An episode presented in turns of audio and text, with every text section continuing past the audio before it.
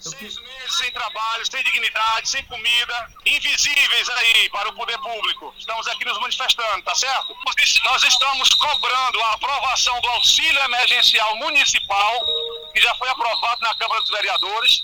Tá só, só o prefeito sancionar, porque ele deu 200 reais de esmola para os músicos. Estamos também pedindo alteração na mostra de música de Fortaleza, tá certo?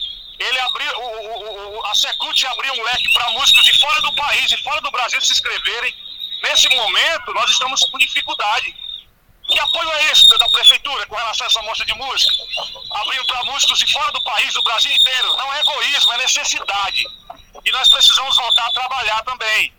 Tá certo? Existem alguns segmentos na música, na atividade de música, que não incitam a dança, nem aglomeração, nem bebida, não. São três, na realidade, são três, são três, são três entidades aqui à frente. É o Sindicato dos Músicos, o Sindimuce, a AMUCE e a Associação e o Movimento Vida e Arte. A Associação Cearense do Forró e os humoristas também. E a sociedade tá com a gente, ó. A sociedade quer que a música volte.